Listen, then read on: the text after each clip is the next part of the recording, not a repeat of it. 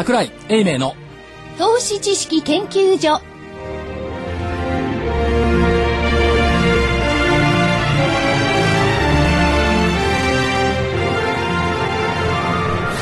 皆さんこんにちは。ラジオ日経の福井です。そして投資知識研究所のお所長桜井英明さんです。こんにちは桜井でございます。よろしくお願いします。よろしくお願いします。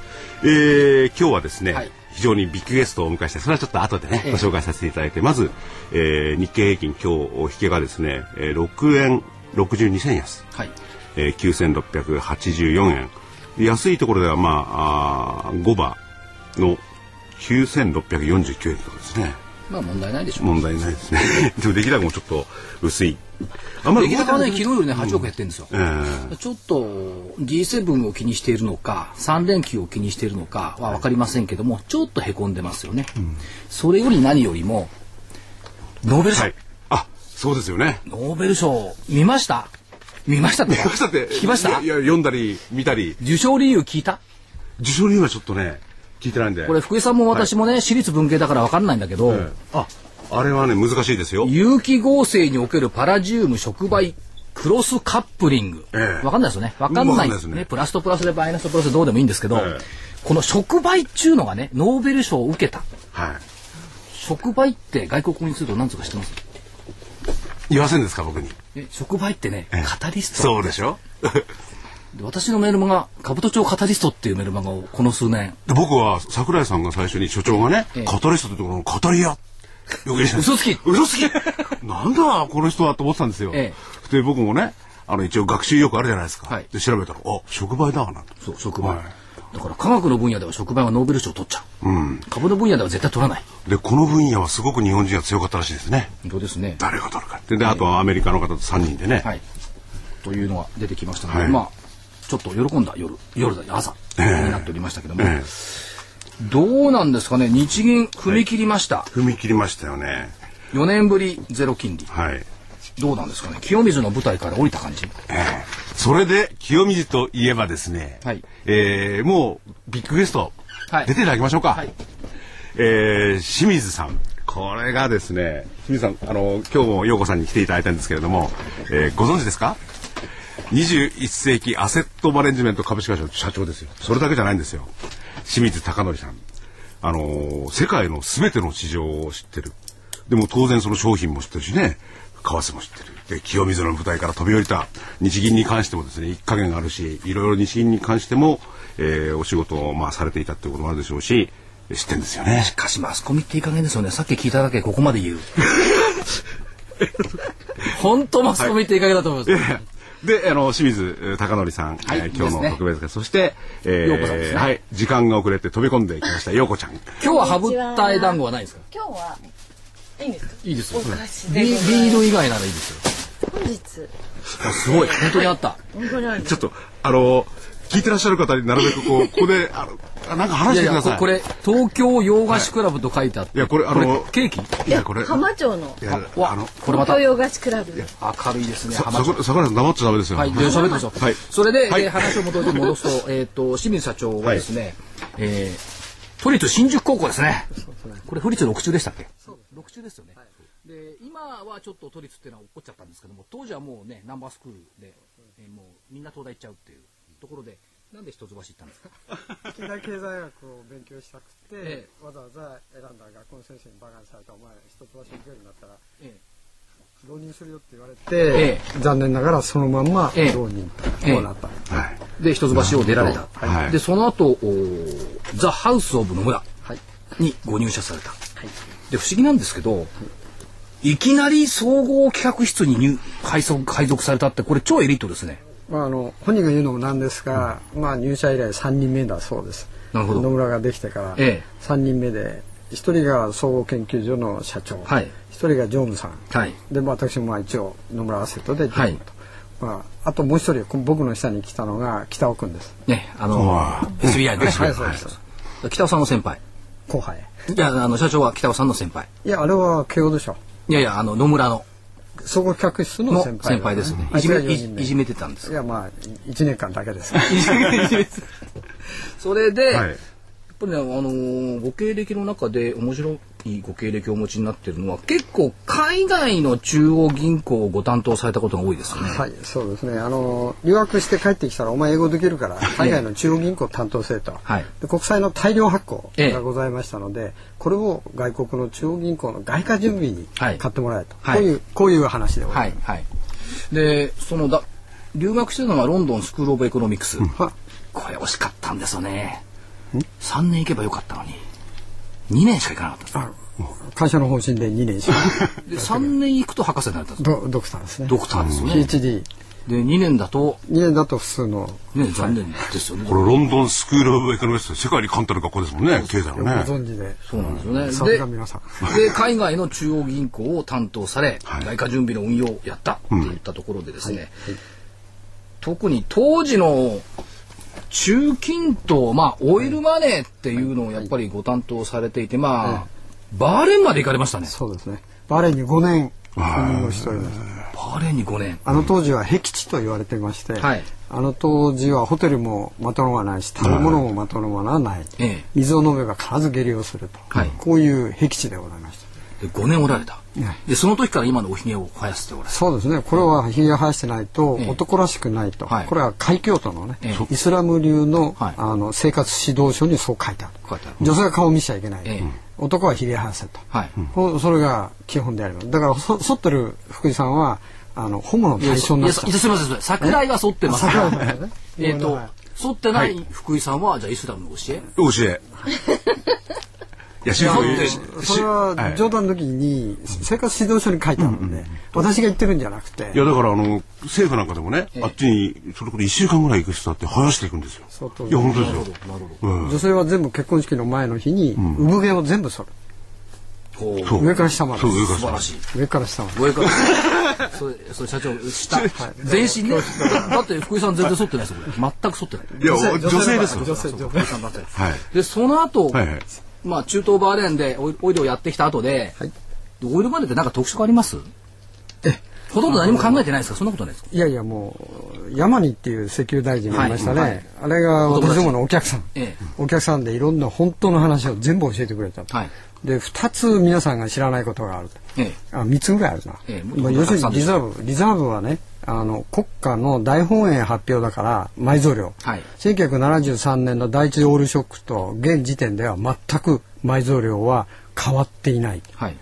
これだけ掘ったんだから、ええ。なくなって当然だろうと。こういう話でしょ？これなんでなくならないんですかなくなった大本営発表だから、ええ。公式統計ではないということです。なるほど。それある言ったらですねお前嘘ついてんじゃないのとバカだなお前。余ってたら石油の値段暴落するじゃないかと。あ、だから統制数字であると計画数字を出してるからおっしゃる通りです。だから減らない。はい。なるほど。あの確かに石油のせいって何年になくなる何年になくなるっていどんどんどん先延びしてくるんです73よね。年から言ってるわけでしょ、いや私学生の頃あと70年したらなくなるって言われて、そこから30年経ってまだ70年あるって。うんそうですよ。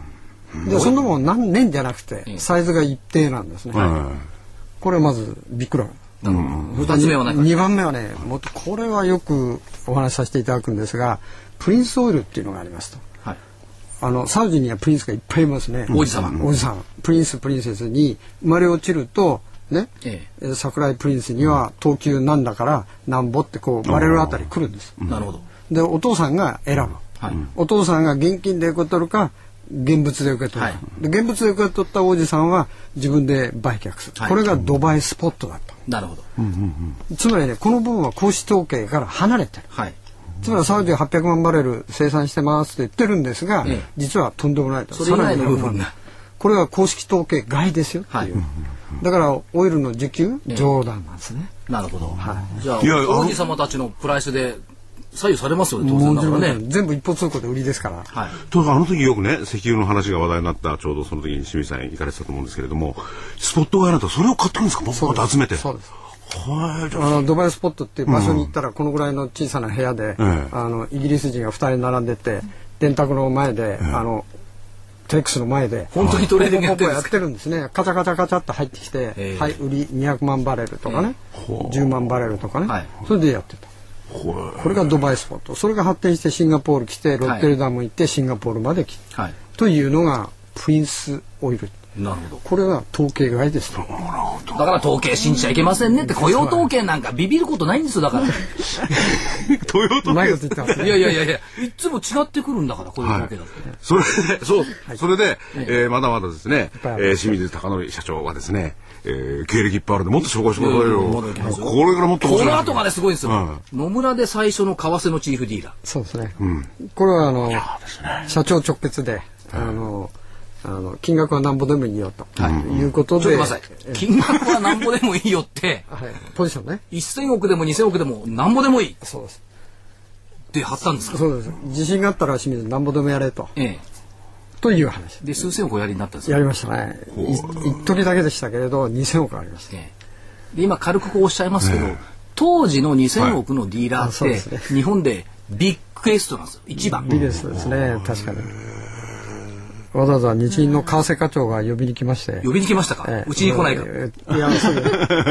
お前、ちょっとチェックするから、寮でご馳走するから、ちょっと来いと量でご馳走する。量だったらね、ね日銀の量日銀の量って本当量量じゃないですかね、あれ。あの、下品か迎賓館接待所ですからね。それで、そこで、ええだから10分ぐらいだったら、お、お前は真面目そうだから、はいお前とは一緒にやろうと。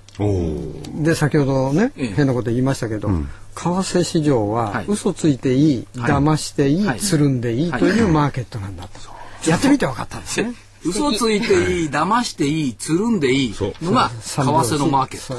で証券会社の最大のチーフディーラーがおっしゃるんだからえ、間違いない。じゃあ、清水の舞台を飛び降りた人はね、嘘ついて飛び降りたのかな？え、嘘ついてない人別ついてないですよね、とりあえずはね。嘘はついて嘘ついてるのは政府の人間が我が国の為替はって言って言うじゃないですか。だってやってんのにやってないとかね。実際は嘘ですね。言い訳ですねつるんでいいっていうのはお友達とつるんでいい。一緒にやりまようかっていう電話かかってきますから。はい。電話かかってくる。で介入の時なんかももうひょっとするとかかってくるってあるわけですね。あんまり変なことは言いたくないですけど、時効になってるからもういいと思うんだが、その為替課長にポッと電話すると、はいあまあ今ちょっとやってるけど、うん、もうちょっとなちょっとやってるけど。とか言ってくれちゃうんですね。ええつまりつるんでいい、騙していい、はいね、これですよと。なるほど。これはすごいですね。まあ、その株とかそういうのと違ってね、もっとでお大きいし、はいそこではそういう情報のやり取りがね、まあ通常のことですし、日本だけじゃないでしょうしね、や同じことや世界で一番最も流動性が高くて売買量が多いのは為替。はい。2番目がコモディティ、はい。3番目が株なんですね、株債券なんです。よじゃあ、はい、そのさ2番目のつるんでいい、えっ、と嘘ついていい、ごまかしていい。あさっきのそれにコエネルギーね。ミュニティはななんか足足すんですか？足すんです。足すんです、な何足すんですか？というのはあの先ほど言ったように大本営発表のはい。為替のあじゃないあの商品。オイルの、はい。オイルのリザーブ、ええー備蓄なんていうのは全部嘘ですと、はい。嘘ついて騙してつるんでいい。よそれで時々事故が起きますね。事故起きますね。川崎なんとか工場で爆発事故があります、しかし誰も幸いなことに怪我をいたしません、はい。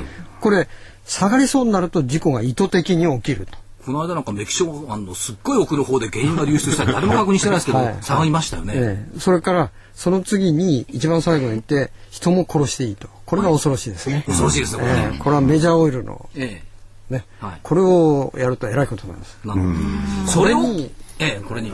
えこれにえらいことになるっていうのがねクウェートなんですよ。はい。これは話が長くなるから短くしなきゃいけないんですけど、湾岸戦争の時に、なぜクウェートがね、はい。わざわざイラクに襲わして、アメリカ宇宙衛星で見てたん、見てたにもかかわらずわざとやらした。何も助けなかった。助けない。わざと襲わした、はい。それで襲わしてから湾岸戦争だっつって、ええ。みんなでもう一回最後やと。でクウェートは悪いことしたんです、メジャーオイルが世界中の上流から下流まで、はい。ね、ガソリンスタンドまで全部抑えてる、で彼らはもうねだんだん鼻になってきて、はい。クウェートもお俺っちも下流やりたいんだと、ええ。ガソリンスタンドやりたいんだと、ええ今でもねタイに行くと Q8 って書いてあるんですね、はいこういうあのアルファベットの Q とええ8って書ラジオだから見えないです見えない。アルファベットの、アアルファベットの Q に8って書いてある。英語で読むと Q8 なのクエイトクエート。このはあのガソリンスタンドのタイにまだある、フランスそれから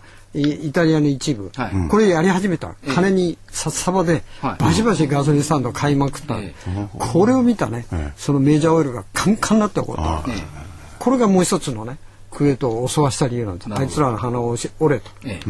これですよ。人を殺していってるまさに。まあ多分多分イラクもそういう裏話があると思うんですけどね、まあ、そういうことで世界は動いている。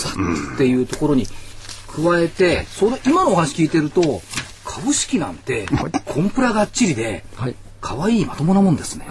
極めて美しいマーケットですね。美しいですよね。そんないい加減なっていうか嘘ついていい、つるんでいいとはちょっと違いますもんね。まあ、最近になってちょっと変わってきたのはあの high frequency trading という、ね1000分の1秒単位でコンピューターが勝手にね、ええ。あの先取りしちゃうっていうのは、はい。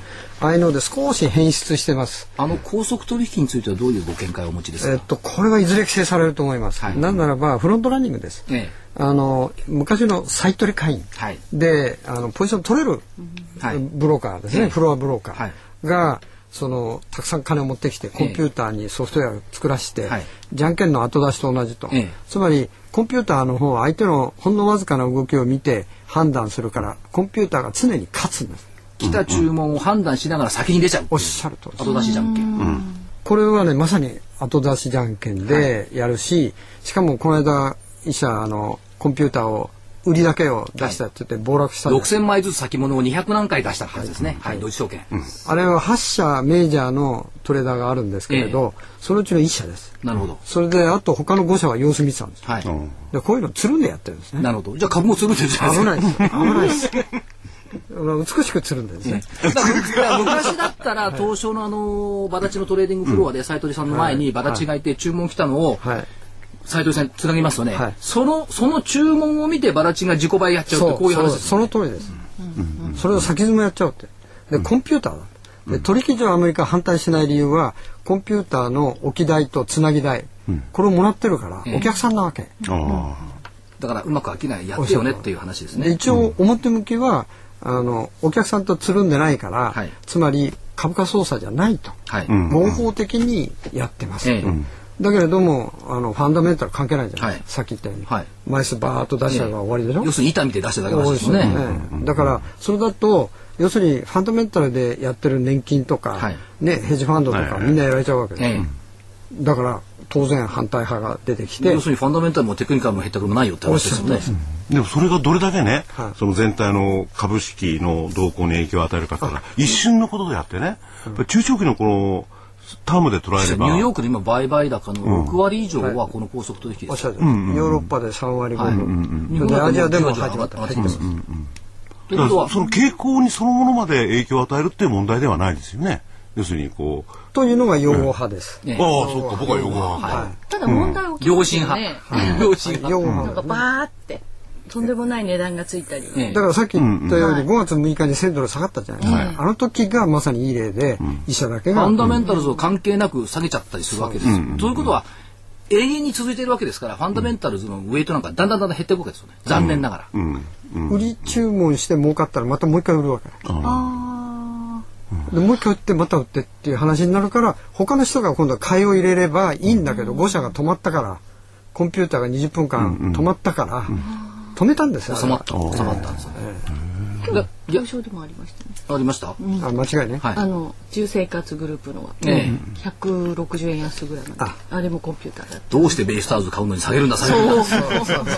そ んな影響ないだろう。おっしゃる通り野島さんが上がってなんで住生活グループ下がるんだって、だそういう異常なことが起きてしまう、そうですよね。だからコンピューターできっちりやってるように見えてても、人間がやってるわけじゃないですから、最後の判断が勝手にコンピューター、機械で判断そうするとアルゴリズムとか言いながら、要するにますますはまってっちゃうという、だから逆に言えばもっと戻せばいい例が日経平均先物を導入した後の最低取引で売りが売りを呼んで下げてきた、これと同じですよね、ほぼ同じです、仕組みは別として。ええそうですね。あとはスピードの問題、はい、で暗くなっちゃうといけないんで、え国際営業部長もやりになりました。ね国際営業部長、証券会社の国際営業部長って。え何するんですかって感じですよね。これはどうですか？接待中心ですか？そういうことですか？えっと在日の、ええ。在日の外資系企業さん在日の、い、わゆるフィデリティさん外資系の運用会社、はい。これがメインのお客さん。なるほど。ということで、はい。接待構成はあまりやらないで、ゴルフはありますけど、同じじゃないですか。同じじゃないですか。あのーあれですね、はい。あの野村総研とかリサーチをですね、はい徹底的にお客さんにあの月次でフォローアップする、はい。こういうやり方をしました。なるほど。でそうすると相手も喜びますね。はい。ということは逆に言うとリチャード・クーさんなんかの親分になっちゃうんですか？あクーちゃんも何回も使いまして。あのクーですかね？あの中央銀行にね、ええ。あの海外の中央銀行やってる時に、はい。あの何遍も中近東に連れてきましたね、はい、非常に真面目な男です。あ社長と違って。クー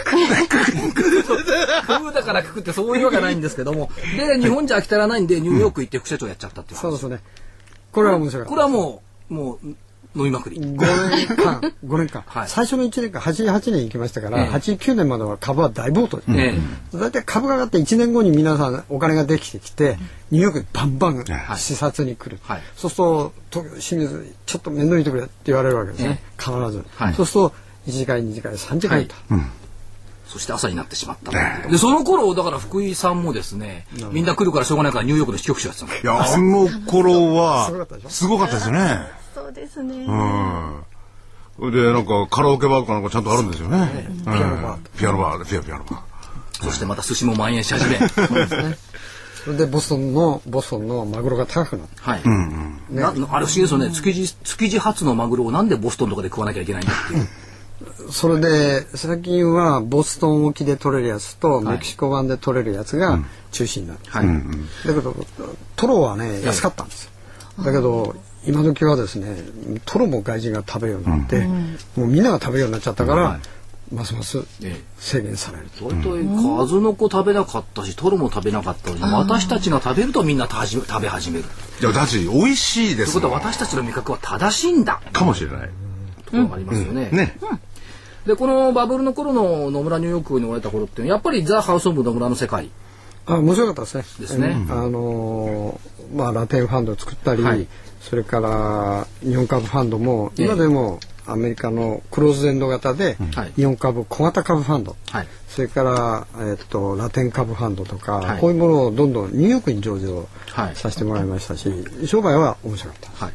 だから今までのお話聞いていくと、例えばまあ外国の中央銀行、まあシンガポール通通貨庁とかですね、ああの辺を対象にしたり、はいオイルマネーを対象にしたり、はい。えーニューヨークをはじめとした海外のペンションファンドなんかもそうですね。そうですね。ターゲットとして、日本人の代表として、海外のお金を引っ張ってきたっていうのが多いですよね。そうですね。あの当時はまだ、ええ。あの外貨準備それほど多くはないんですから、はい。どんどん日本への投資というのがはい。一番メインなジョブになりますね。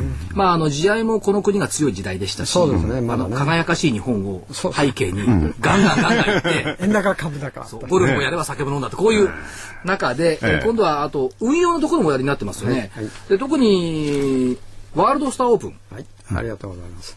これですねスタート70億円でスタートして、さて5年後にいくらまでなったでしょう？ずっと募集してですね。はい僕、僕、まあその、まあの、今思わず目に入っちゃいましたんでね。ええ ?70 億が、いいですか？言っちゃって。はい1000ですよ。5年後に。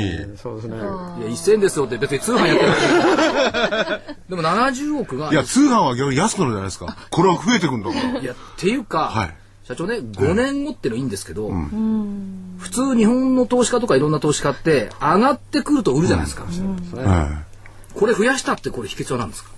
やっぱりパフォーマンスが良かったことと、ええ。それからやっぱりフォローアップですね。何でもそうなんですけど、ええ。あの自動車でも何でも、はい。物があるやつはいいんですが、はい。トヨタさんが良かったっていうのはフォローアップが良かった。ええ。トヨタさんのサービスって最高じゃないですか。はい。やっぱり2年目3年目になってから支店に行って、はいお客さんと直接話をし、ん講演会をやり、はいこれがやっぱり増えていった理由ですね。はい。しかしこの間っていうのはアジアの通貨危機もあったし、そうですね。ロシア危機もあったし、それから LTC もあった。そうです。このボコボコの時代に5年間の平均リターンパフォーマンス21%。これ勲章ですね。これはあの確かに。しかも時期平成6年。平成6年ですか。はい日本はバブル崩壊以降、ボコボコになってい。ボコボコになって。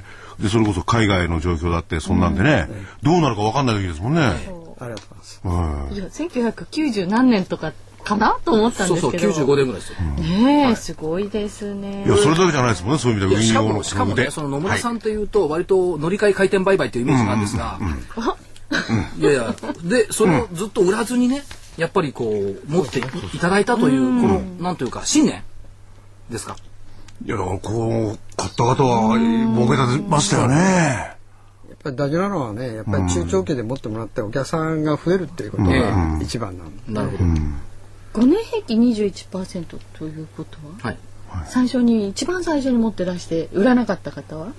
あのご存知のように15%を5年間持てば倍になるんですね。はい。3倍になってます。倍以上になってます。すごいですね。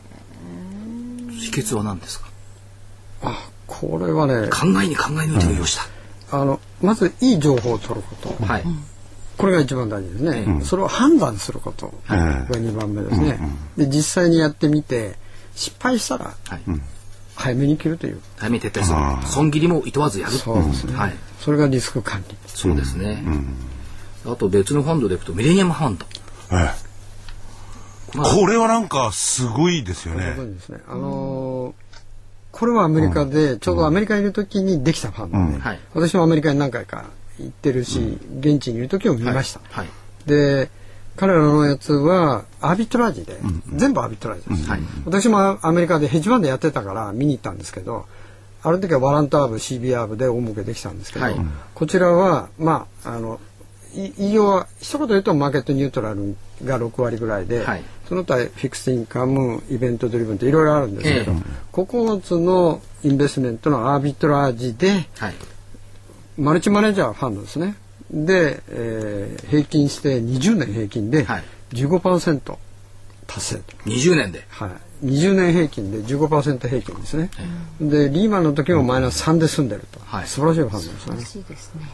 だから、あのー普通ね、他にも名前まで出すとちょっとご悪いんですけど、はいええあのー大手のあのイギリスのヘッジファンドがございまして非常に有名なファンドがあったんですけど、はいこれがちょっとダメでしたし、ええそれから CTA であのスーパーファンドみたいな、はいはい。ああいうファンドでコンあのコンピューターでやってるやつですね、これは全部ひっくり返って、後が立ち直れないと、はい。やっぱりあのコンピューターでコンツでやるやつはバックミラーファンドって言うんですね。ええ。つまり過去のデータを並べて、はい。モデルエンジンを作ってそれ前に行けっていうわけだから、前はねめくらで走るんです、言ってましたよ、イギリス系の M ファンドの人が。うちはバックミラーファンドだから。あそうですか。ご本人が言ってました。あそうですか。僕はいつもその通えりだ、ええ。後ろだけ見てね前を見ない。そう。ね。モデルはねちょっと変えないといけないんです。そこはネックですね、はい。そして、今現状マーケットの分析って、まあ、先日、これ火曜日でしたっけ？日経新聞にコメント勝手に引用されてましたけど。勝手にさんちゃんとお話になってるアメリカが、アメリカが金融緩和に動くより先に日本が手を打たないと再び円高圧力が強まる強まるというこの一言だけを引用されちゃってますけども、はい。これもっと眼軸あるんですよ本当は。そうですね、あのアメリカが11月の3日に2日3日に FOMC がありますね、ええ。その時に大幅に流動性供給をやると、はい。いわゆるリーマンショック後あの財政と金融を思いっきりジャブジャブに出して、そしてある程度景気も株も戻ってきて、はい。ちょうどあのドバイショックがあって、そのドバイショックの後あのギリシャまで波及して財政規律って言い出しちゃったと、それでそのために皆さんもう全部財政規律の頭になって、そのためにまた株も下がって景気も下がって、でそこでもう一回路線修正して緩和というのを出さなきゃいけない。はい。で、まあ、そこで11月3日に大幅な緩和を発表したら、はい円高になると。はい。円高これ以上に。うんなります、はいあの何もやらなければ、はいということを言ったかったええ。ということを言っということを言いたかった。たで日銀さんがまあ一応言ったと、はい。で皆さんびっくりしたんで、CP も買う社債も買うってびっくりしたんですけど、はいあのサイズがあまりにもピーナッツ ピーナッツだった。そんなもんでいいんじゃろうかみたいな。5, 兆円じゃどうしようもないですね。5兆円じゃあちらはもう何十、もう何十兆円ってきますから、はい。だからそうするとあのこんなものはリンゴの供給と需給と同じでリンゴが多い時は供給が多い時は値段が下がるわけですね、ドルも供給が多いわけですから当然、ね値段が下がる、円が上がる。当たり前ですね、だからそんなことをやってたらえらいことになりますよっていうのがこのコメントだったんですね、なるほど。それでさっきも聞いたんですけども、はい。ささっきあの番組の直前に、ね打ち合わせをねちょっとさせてある経済誌の記者さんからですね、ところでその流動性の供給は株高に役立つんかっていう質問があったっていうのを聞いたんですけど、ま あ、の、その通りでございます。で、えーご存知のように、あの、流動性の教育で金融政策というのはまだ、にあの、先進国の方は低金利じゃないですか。ええ。あの、イマージングは上げてますけれど、低金利ですね。まず低金利が続くっていうのは経済にとっていい。はいプラスワン。はいその次に、マネーサプライを増やせば通貨の供給量をどんどん増やせ。どんどん増やすと必ず半年から1年後には経済に波及してもらう。はい。でしたがって株にはええ。6ヶ月先9ヶ月先を読みますから当然上がるということですよね。はいはい当然マネーサプライは株にとってはプラスはい。ということです。当然ですよね。で今ただそうは言いながら今回の部分についてはちょっとピーナッツ。日本の。で日本はピーナッツついたんですね。はい。で、アメリカはどうなんですか？これはねそれプラスええ中間選挙はい。で同じ日に。おっしゃるとおりアメリカの大統領選サイクルというのがあって、はい前半の2年は経あの経済にあまり良くない理想論をやできるだけやって、はい評判を落としておいてそして後半の2年はバンバン吹かして、はいここで失業率を落とさないともうオバマちゃんさよならになるんですね、いくら奥さんがファーストレディーになってもしょうがない。ね。だからこれはね、あの来年のお来年から景気回復し始めて、はい1年後ぐらいから半年から1年後に雇用が回復しますので、はいその2002年の前半までに雇用率2012年ですね。2012年の5月ぐらいまでに、あの雇用が回復しないと大統領選負けちゃうんです。はい。ということは逆に逆算すれば2012年の5月までには回復させるだろうおっしゃるそれでも社長まだ気が遠い話なんですけど。でも、あの 株ははい半年前から、半年前から見る。ということは2011年の年末ぐらい。来年ま、来年末ですかね、そうすると。2012年5月の半年前中。それにはもう雇用も景気も良くなりつつあるもうどんどん良くなってはい。でも良くなる政策はなんかできるんですか？ブッシュさんがほぼやっちゃったやつをね、あのまた。ーまず変なおじさんのサマーズさん、うん、はいやめたら、うん、辞めたんじゃなくてうん、首に、なって。な夏に去るサマーズっていう。で さらにさらに今の財務長官うん。私が言ってるんじゃなくて、アメリカ人の友達がええ言ってるんですが、彼は能力的には執事ないし消防士だと。なるほど。なんだとそれはと。で何か起きた時には出てきてし水を消すけれども、その火がついたら消すだけで、ええ今回景気回復させようっていう時に、はいこれは役に立たんっちゃう。はい。だから必ずこれもクビになります。これ名前悪いですよね。害がありますもんね。害と。ね、あくまでもそれはあの、あの、ここね、あれですね、アメリカ人の方の発言ですよね、今ね。うん社長のコメントじゃないですか。ね大体だ財務省から変な名前ですよね。ガイトなんでしょスノーでしょ雪だったら寒くて冷えちゃいますよ。本当に。まあ余談ですけどそうするとまあ、このはい二人を変えて、もうちょっと景気吹かすええ方に回しますから、財政生活でもバシバシやります、はい。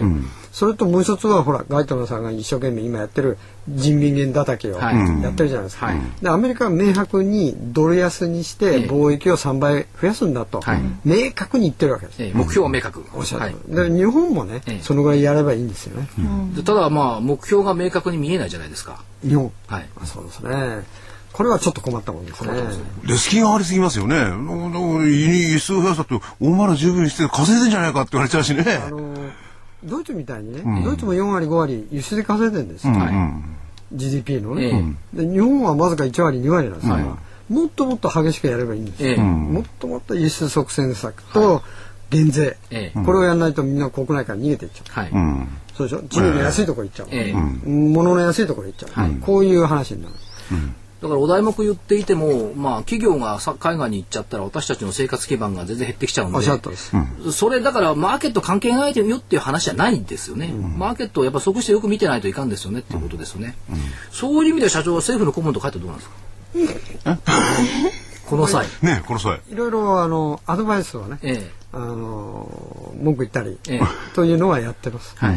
であんまり変なこと言えないですけど、ええ。ああまだ時効じゃないからあれかな あの2003年？えはい。2003年の7600円だった時日,、うん、日銀さんがあの聞きに来ましたね、はい。うん銀行株いっぱい持ってるんで、はい。これ以上下がると、ええ。らいことになる、株上がる方法はないかと、ええこういうお話だった、はい。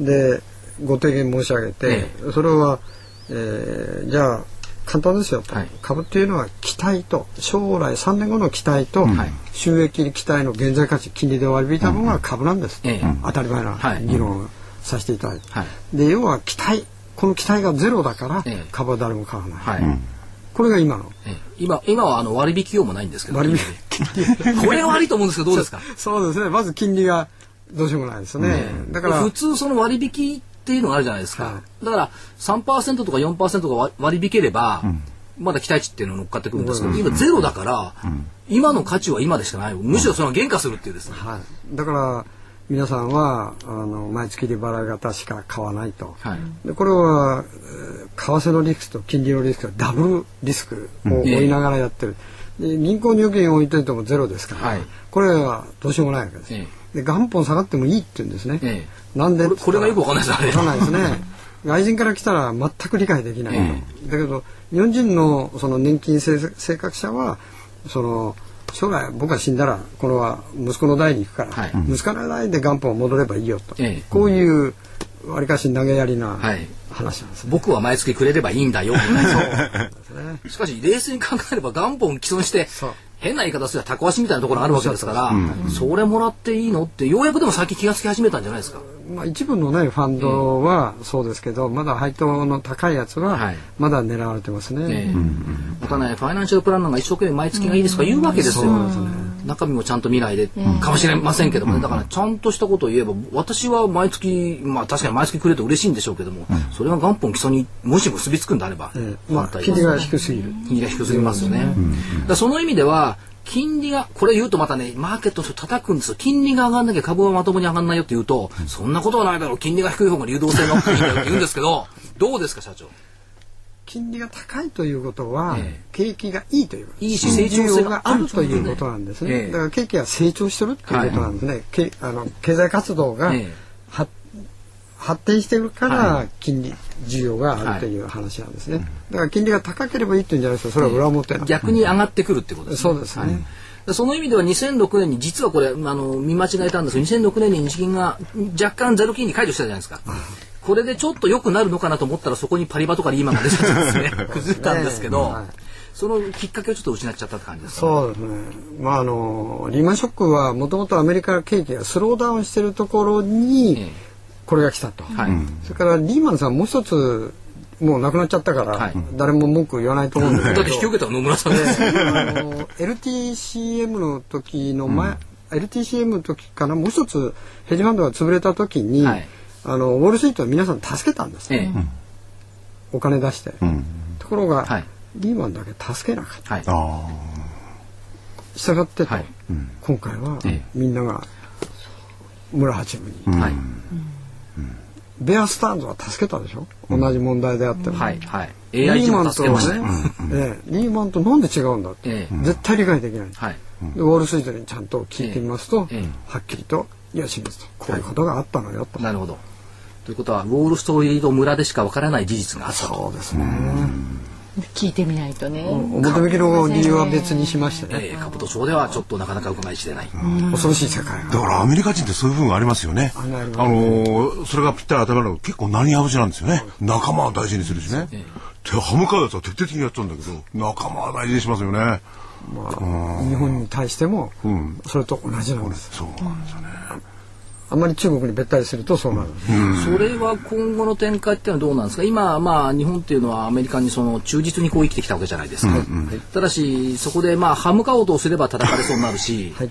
で忠実に行こうとすれば舐められてるし、この行くべき道ってのはどういうのが一番正しいんですか、今後の展開。私政治家ではありませんが。いや、マーケットでマーケットです。はい。あの国っていうのはそもそも存在理由は国民の財産を守守るということと、ええ。国民の命を守る、はい。そのために国家っていうのが存在してる、はい。でこの守ってくれてるのはアメリカさんじゃないですか、えで武器もいっぱいアメリカ製を買ってるじゃないですか、はい。ただ戦争はしたことがない、え。だから血を流したことがない、まあ、防衛隊がいるわけですね、はいだけど本来はここで頑張らなきゃいけない、ええ。中国とか、はい。北朝鮮とか尖閣とかいろんな問題が起きるってそこは守んなきゃいけないんですね、はい。だけどそこはまだ残念ながらえ意識がない、はい。逆に中国さん悪口言うわけではありませんけど、え向こうの雑誌本に見ると、はい。50年後は名古屋から西側ははい。中国の領島圏になってる。ん。ですね。彼らが主張してるわけですね。そうですね、はいでそういうふうな状況でありますよということになると、まあ、ある程度守んなきゃいけませんよね、それからもう一つ皆さんがお気づきにならない点はあ今日中貿易が貿易量では最大でありますと、はい。い、うことになってるんですが、ええ連結ベースで考えると、ええ。アメリカの方が多いんです。なるほど。なぜならばもう原原法化してるから現地で生産してる、はい。そこに輸出もしてる、だけど少ないと、だけどトータルで見るとまだアメリカの方が圧倒的に量が多い、はい。ビジネスの量、連結ベースで収益を分析すると、ねだからこれの方がまだ重要なのに、ねまあ、マスコミさんは日中の方が貿易量多いんだからこっちを大切にっていうふうに誘導しがちですよね、はい。そこはやっぱり間違いないと。なるほど。そこはやっぱりよく見ればまだアメリカ大切ですよ、数値的に見れば、やっぱりアメリカとの関係というのが大きいんですよ。と。これをマスコミが認識して、もうちょっと表現しなくちゃいけないねと。と思いますけどいうことですね。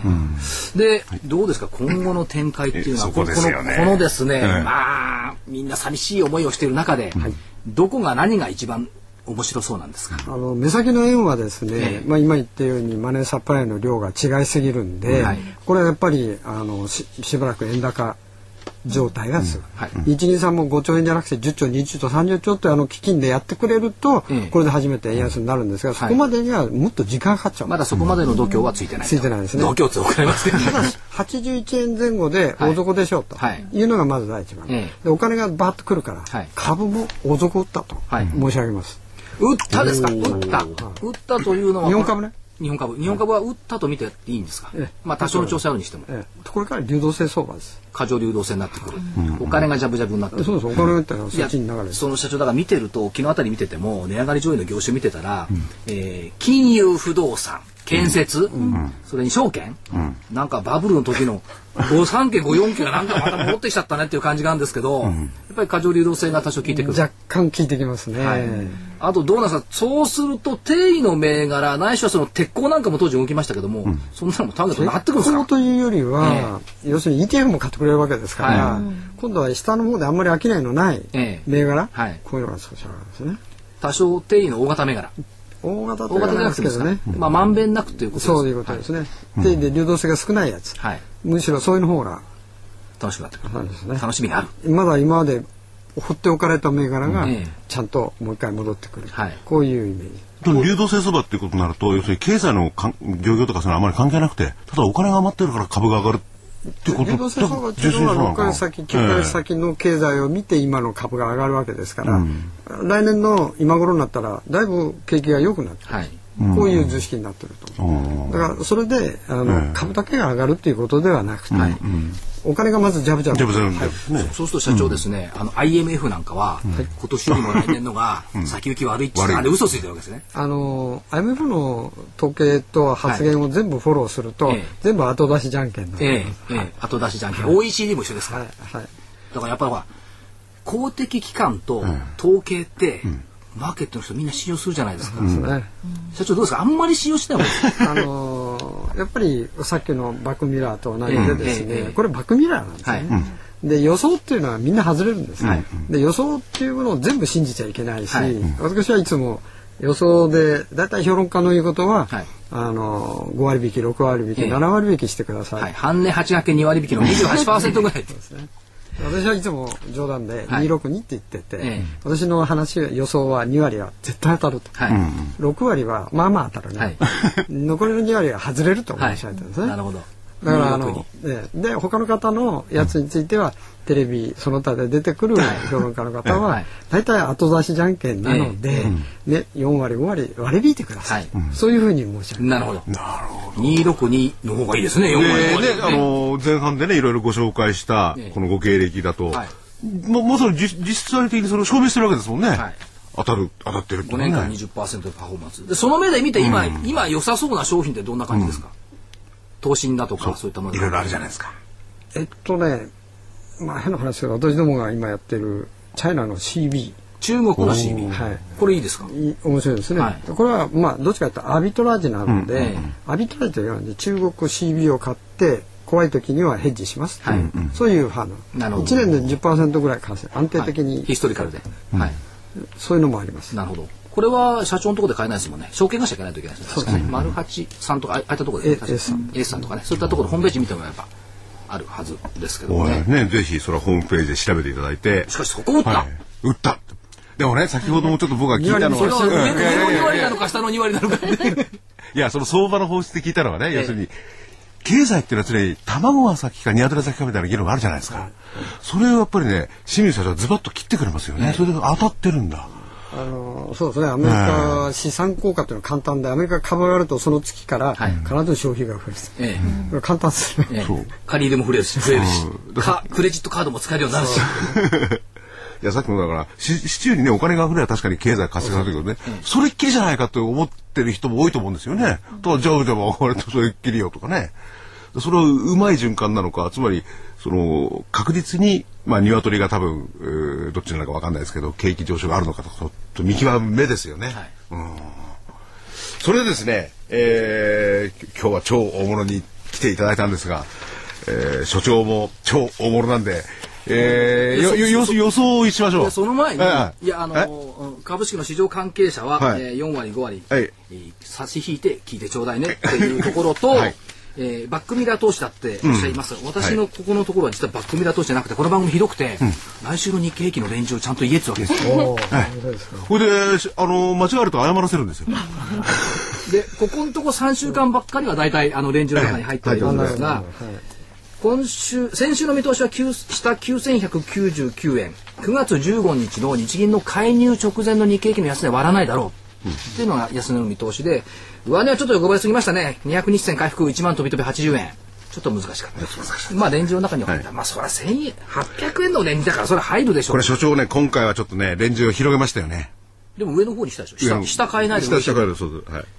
ら先週のレンジだったらぴったりですよ9800円で、今週はでそれはそれとして来週、えーっとあるところでみあのスケジュールから見ていくと時間もなくなっちゃうんですけど、はいはい。まあ一応明日オプションの S q がありますって言ったところと3連休中国の上海が明日復活してきますよね、これ高いと見ますか？安いと見ますか？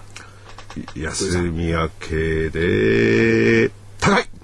いや高いっていうかこの5日間で日経平均だって300円上がってるんだから それを管理しなきゃいかんわけですよだから多分上海高いでしょう。っていうことと、中国人と日本人とマインドの違いが分かったのが先週末で、7日までの休みを控えて、上海市場は44ポイント上がったんです日本人がね7連休も控えたら危ないとか言ってみんな売るわけですよ。いや、それは普通ですよね。あっ。ちはね持た持たない方がリスクだ、こっちは持ってる方がリスクだ、この発想の違い、はい。前向くか後ろ向くか、っていったところがありました、それからえーっとインテルの決算が12日はい。に入って出てきます、それから13日 JP モルガンの中えーっと JP モルガンチェイスの決算が出てきます、それから OPEC 総会なんかもやってまいります。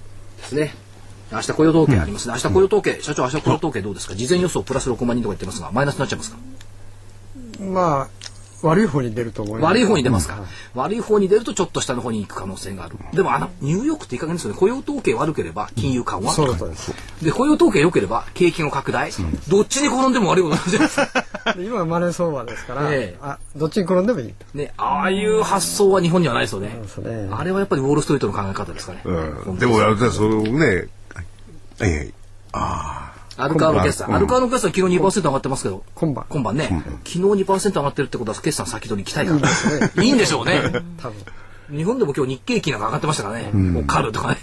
それはアルコアはきっといいんでしょうよ、という前提立ちましょう、アルコアが雇用統計明日を消してくれる、っていったところで言ってそれからファーストリテイリング出してきます。秋冬コレクション、それからまあそれぞれ指数はありますけども結論としては下で上げました25日線9350円、25日線は割らないでしょう、上値200日回復1万飛び飛び66円、あ。はい。と言ったところ、でもう一つ。今週みんないい加減で誰も言わないんですけど、明日 S q なんですよね。で日銀と、あのー金融緩和の裏側で S q 忘れちゃって、ミニとはいえ S q なんです。よ。で S q 値ってここずっと見てくると、えー先月が9150円ですよ。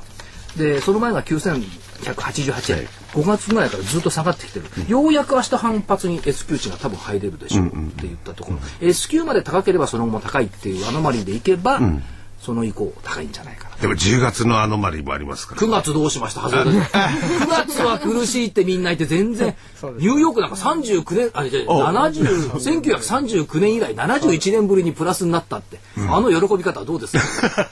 じゃあ10月のそのなんとかっての忘れましょ10月は？う。よくなる。何？売りが多い？多い。節税のための売り何が起こるか分かんない。出てないじゃないですか全然そんなもの。ブラックマンデーの記憶？もう忘れたでしょ忘れてるでしょうね。だってブラックマンデーの後バブル始まってきたんですよ、うんうんうんうん。なこと言ってるとまた過去の話になっちゃいますけども、はいそんなところで見ております、それで、まあ、えー、このね、9350円、1万66円。1万円はなかなかいかないですいね。や、これ希望を込めて言ってるからこうなるんです。しかし200日線が徐々に徐々に下がってきて、いよいよ1万飛び飛び66円になっちゃった。先週は80円だった。ええ。そこそこ止まってくんないかな、こいつがという気はするんですけどね。あ、じゃあ相当。200日線がコツンと上向いてくりゃまた株価上がってくるんですけど、こいつが下向いてるからちょっと微妙なところがね、まだ。うところじゃあ所長も10月はやっぱりと思ってんじゃないですか、腹の中では。思ってたら上限9600円とかにしちゃうでしょうよ。なるほど。ええ。あの、この国の明日は明るいと思っているんですよ。で、それはね、あのー、21世紀。みんながくれくれくれってアセット、アセットのね、はい清水社長のように明るい方が運用してれば明るくなりますよ。これね、運用者が暗いのかもしれない。先週は暗かった。白黒さん。日本の国はダメになる。で、今週は日本株、そこ打ったよ。と重鎮に言ってもらいましたから。さて、皆さんはどちらを取るでしょうか僕ははっきり言って、清水社長が取るな、俺。言ってること一緒だよ。僕は引き生やしてないだけ。社長引き生やしてるだけ。いや、面白いね、お話。もっと聞きたいんですけどもね、そろそろあと3分ぐらい、3分ギリギリまで行きましょうね。はいはい。宣伝しなくてもはい。あ宣伝、じゃあ、今回は宣伝と言いますか、あの、この11日。宣伝って言っちゃいけないの、これ。えっとですね、11日にあの、桜井先生のですね、えー所長です所長長の、えー投資知識研究所の特番があります。えー社長がですね、医療、最新医療探検隊と言いましてですね、ナノキャリアの中富社長、そして、えーメディネットのお木村社長をお迎えしてですね、桜井さんがいろいろ楽しい話をね、聞いてて面白いですよ、あれ。いやこれ不思議だったのは、はい一昨日大和の、えー、と金融研究所が出してきたバイオニュースというレポートがあったんですよ。開けたらね、はい書いてある銘柄が、ナノキャリアとメディネットどう、番組まだやってないのになんで同じ銘柄書くんだみたいなね。ねえ。これびっくりしましたね。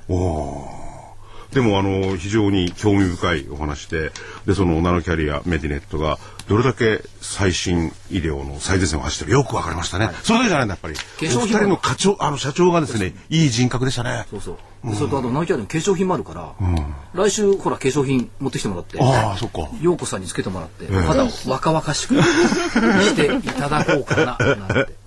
ねえ。それであのー清水、うん、社長。社長もですね、えーまたぜひお越しいただきたい。いいですよね。それで今実際にその会社の社長をやられてそちらの方のですね、えーこう運用なんかをちょっと聞かせていただけるとリスナーにとってはですね非常にためになると思うんですよ。で今までの話を聞いてやっぱりすごいんですもんね。ななんですか？例えば1000億なんて金を動かしててへとも思わないですか？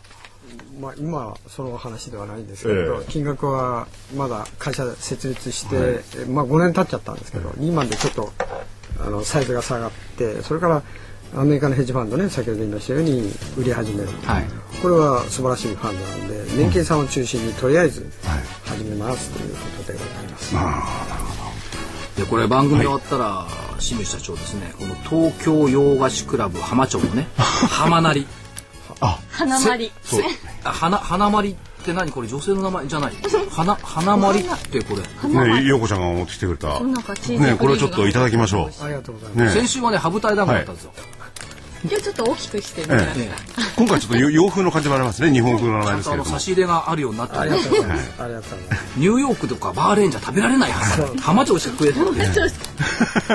いや今日も楽しいね、えー時間を過ごさせていただきましてまた来週この番組をぜひ皆さんお聞きいただきたい来週は先ほども所長がおっしゃいましたようにですね、えーミラクル化粧品そうミラクル化粧品がダーで今日は特別ゲストは、えー、21世紀、えーアセットマネジメントのお清水高成社長それで陽子ちゃん。それで桜井でございましたおい今日はどうもありがとうございました。ありがとうございました